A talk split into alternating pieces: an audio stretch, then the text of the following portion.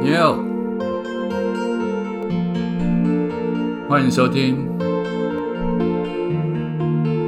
H 的第八种声音，准备喽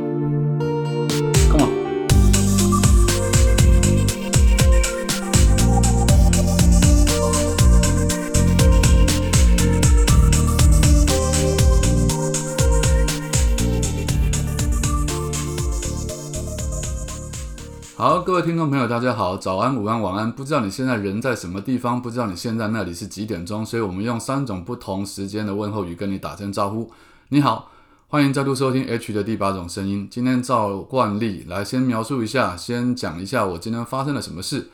今天接受了一个采访，因为最近都是在做新书宣传期嘛。但是今天的采访是早上七点钟，七点钟到八点钟，刚好就是上班族通勤的时间，所以这个广播很显然是锁定，就是他们在开车无处可逃的这个空间内，他们只能听广播或者听音乐的时间里面了，所以我就上了这样一个节目。那这个节目也是一个好朋友他所主持的，他叫林玉峰，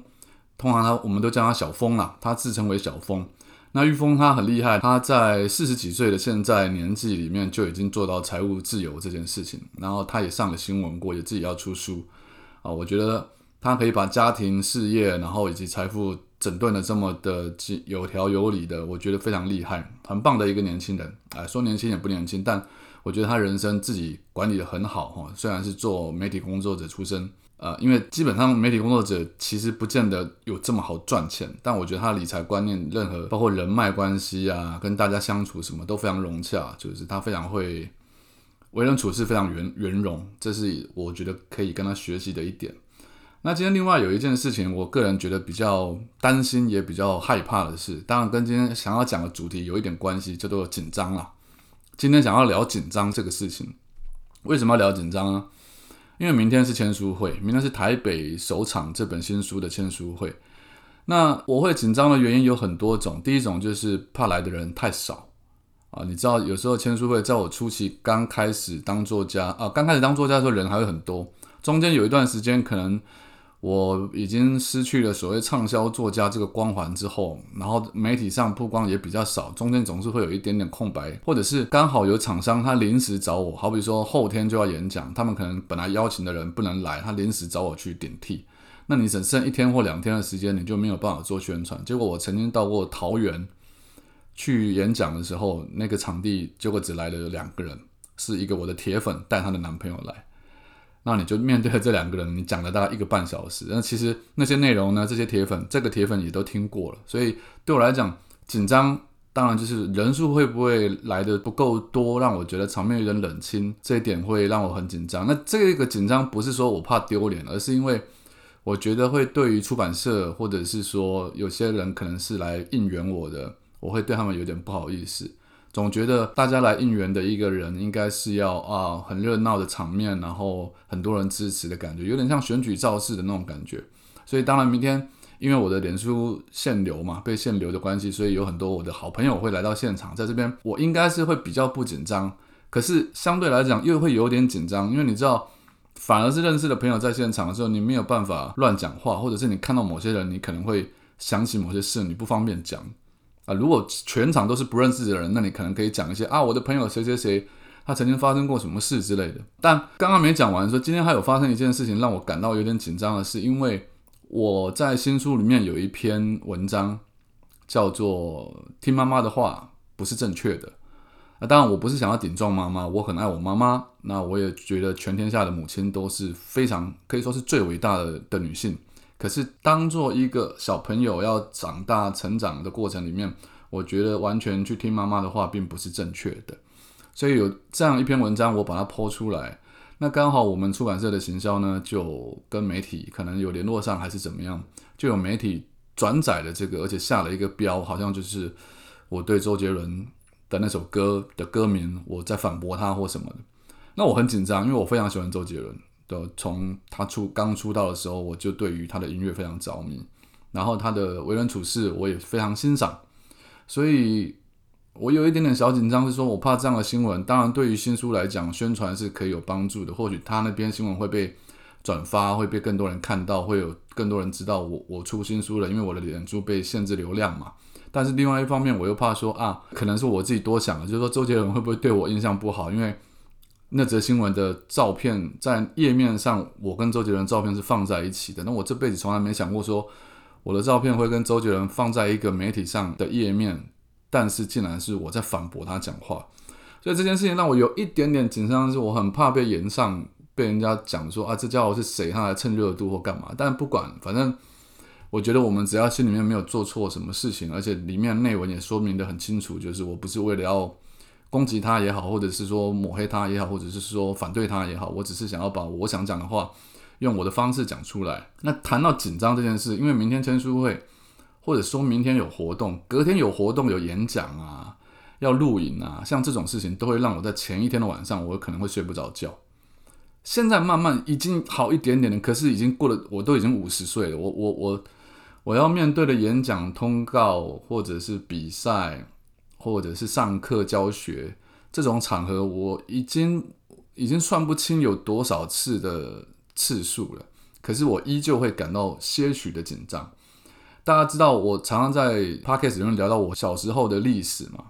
我小时候是一个很喜欢参加各种不同比赛的人。你也可以说我能力很多样化，包括美术比赛啊、呃作文比赛啊、书法比赛呀、演讲比赛啊，甚至连舞蹈比赛啊、歌唱比赛啊。这些我都参加过，而且我都拿过奖。但在这么多比赛里面，我只有一个比赛，我从来从来就无缘奖项。大家可能想象不到，就是演讲比赛，就是靠讲话的这件事情。很多人会怀疑说：“哇，怎么可能？现在看你讲话，你在 podcast 里面，你在电视上，然后你在现场听你讲话，都是完全好像辩才辩才无误，然后好像立刻随时都可以讲出你的一番道理来。但事实上，你们知道，就是真正的演讲比赛，它是要背稿子上去的。我反而紧张，我可以在台下还没有上台前，我跟参赛选手聊得好开心哦，我一派轻松，人家就觉得说，哇，你都不会紧张哎，你都不怕。我还记得很清楚，那是我小学的时候，我说没有什么好害怕的，就比赛，反正上上去，我把准备的内容讲完就好了。结果一上台你就开始发抖，你紧张到声音又小，然后又不知道自己在讲什么，然后结巴不顺畅。到最后，当然就是当当当就被裁判就是比赛就是结束，完全没有得过任何演讲比赛的奖项。所以我在每次要准备上节目之前，其实到现在都是这样，我都会写下我明天要讲的内容。包括很多人以前会常常找我去演讲或讲课，包括去大学的时候，我都会准备，然后 PowerPoint 准备的很丰富，因为我很怕讲到一半没有东西讲，所以 PowerPoint 可能要准备到。六十页、八十页左右，因为我可能要讲一个小时或一个半小时。其实后面开放 Q&A，你可以讲很多时间。有的人可以把 Q&A 讲的很多，但我就觉得说，既然我都收了人家的费用，我一定要把内容讲的比较充实一点，所以我就会尽量想要把想讲的话都写很多下来，就怕自己漏讲了什么，怕自己没有表达到自己想表达的东西。所以每次前一天你就准备了好多好多，好紧张。然后讲到这个，我就想到一件事，就是。有一次，应该前一阵子而已，有一位重度忧郁症的一位作者，其实现在我们也算是朋友了。就是他来参加录影，然后来打他的书，宣传他的书。那据我知道，后来他的这本书应该也卖的还不错，口碑什么都蛮好的。可是呢，他来的时候就坐到我旁边，讲话的时候是发抖的，而且我就看得出来他的脸上虽然已经上了妆，但是还是有微微的红红的泛红的感觉。那主持人就问他说：“哎，你你是都有？”因为他那个讲稿上面他自己有写说，他上台演他来参加节目，他都会喝酒。他说：“你今天有喝酒吗？”他说：“有。”他带了 whisky 放他的袋子里面。然后我就觉得有一点心疼他，因为因为他是可能受过一些创伤的一个一位朋友啊。然后来面对媒体、面对镜头、面对人群的时候，他需要喝酒来壮胆。那我自己不是，可是我自己以前在很年轻的时候，我还记得我为了去讲巨匠电脑的课。去讲创意的课程，去讲讲剧本怎么写、创意怎么发展的课程。我为了要让人家觉得自己很酷，为了要让人家觉得说哇，这个人很 chill，这个人很有创意，他他他很不同于一般讲师，所以我就刻意好像假装好很不在意，然后喝了很多啤酒，然后喝到自己都帮到帮到自己有点不知道在讲什么。那时候很年轻嘛，我是为了因为追求完美。所以，我们这种人容易得忧郁症，就是这样。因为你怕把事情做坏了，所以当你要去面对群众讲话的时候，你怕讲错话，你怕人家听了你讲的话之后他们不开心，然后你怕你没有把你自己的意识表达完整，然后你怕他们听到一半的时候会想要睡觉、想要离开、想要离场。所以在现场的时候，我会很注意每一个呃群众的反应或动作。如果有人打哈欠了，如果有人站了起来离席的，我就会很紧张，说啊，是不是我现在讲的内容不够精彩？他没有笑点，或者是说他的深度不够，或者没有让他们觉得说啊，这个是可以吸收的知识或者智慧，我都会很担心这些事情。所以长期下来，其实上节目某种程度来讲，对我也是一种压力的累积，包括演讲，包括上课。但是时间久了之后，我就慢慢的会演变出一种习惯出来，就是很有趣哦。就是当我准备很多讲稿，就是已经第一题、第二题、第三题、第四题，我会把五题或六题的内容，我要怎么样回答主持人的答案，我都写在我的纸上面。我可能会把它背起来。年轻的时候，就是可能这两三年，我会把纸印出来拿到节目上去，我怕我忘记。但在前面十几年，我是完全不用去把纸列印出来的。我因为我知道我的脑子记得住，我知道这一题要回答什么，第二题要回答什么，我都会记得非常清楚。但我记得有一次很有趣的经验，就是我开车要去上呃沈春华沈姐的节目，结果找不到车位，还是还是导航错了，还是怎样？反正我走错路，结果就绕了很久。但是通告时间已经快到了，你们知道通告这种事情，说比如说八点开录，我们可能七点半就要到。你要化妆，然后工作人员他可能包括导播、灯光师，包括摄影师，包括主持人，包括来宾，包括呃现场的那个工作人员，全部大家都 stand by，就是八点一到，全部人要到齐，少了你一个人，你原本的节目 round down 可能就会因此而破了一个洞，因为本来本来预备是你要讲话的，这时候少一个人怎么办？没有人讲话，有些节目它可能会随机应变，因为来宾比较多，但我上一次去上的那个节目，就人不多，所以只要我不到的话，节目就会很惨。结果我找不到车位，我开了很久，最后终于停在路边，随便停了一个车，我就冲进摄影棚，然后全部的人在化妆间已经没有人了，大家都已经进摄影棚就定位，准备要开录了，然后我就没有化妆，东西放了，全身流着汗，然后气喘吁吁的跑进去，然后看着沈姐，我就一直一直点头，不一直道歉，一直表示我不好意思。但那一刻，你就发现说，其实你准备的东西完全都忘光了，或者说你根本来不及在进场之前，你再去复习一下，说你准本来准备要讲什么。但是节目那一天录的异常的顺畅，就是当沈姐问我，或者是主持人 cue 我什么问题，或者临场会会有什么反应的时候，我讲出来的答案反而很顺畅。其实就像现在我在跟你们录 podcast 一样，我并没有写讲稿，但是我心里面有列重点。我就是把一些重点列出来，就是我今天大概是要讲这一点、这一点、这一点、这一点，可能列个五六点或六七点。可是中间在讲话的时候，可能第五点或第三点，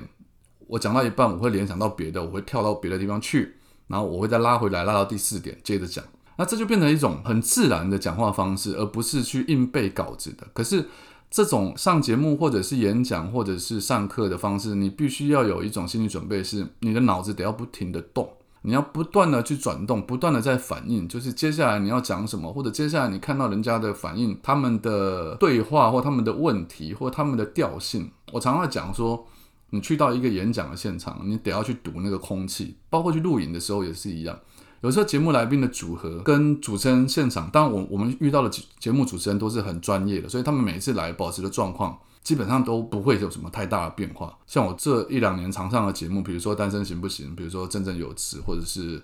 呃那个叫什么《新闻哇哇哇》。你说郑红怡、郑大哥、谢振武、小五哥，或者是这个庆怡、邱庆怡，他们每一集的节目主持的风格状态，基本上他们都是维持一致的，所以你不用担心他们会有什么不一样。但是来宾来的人，因为他们大家来宾是来自不同各地，状况也好，生活情形、成长背景，甚至当时的他们的心情，你都摸不透。然后你跟他们可能都是第一次见面，所以当大家坐下来要开始做一个谈话性的节目聊天的时候，你会发现说，这个人讲话可能不是那么有趣，或这个人讲话的痛调是比较喜欢抢话的，或这个人他是非常容易讲笑话的，他容易得到人家的关注。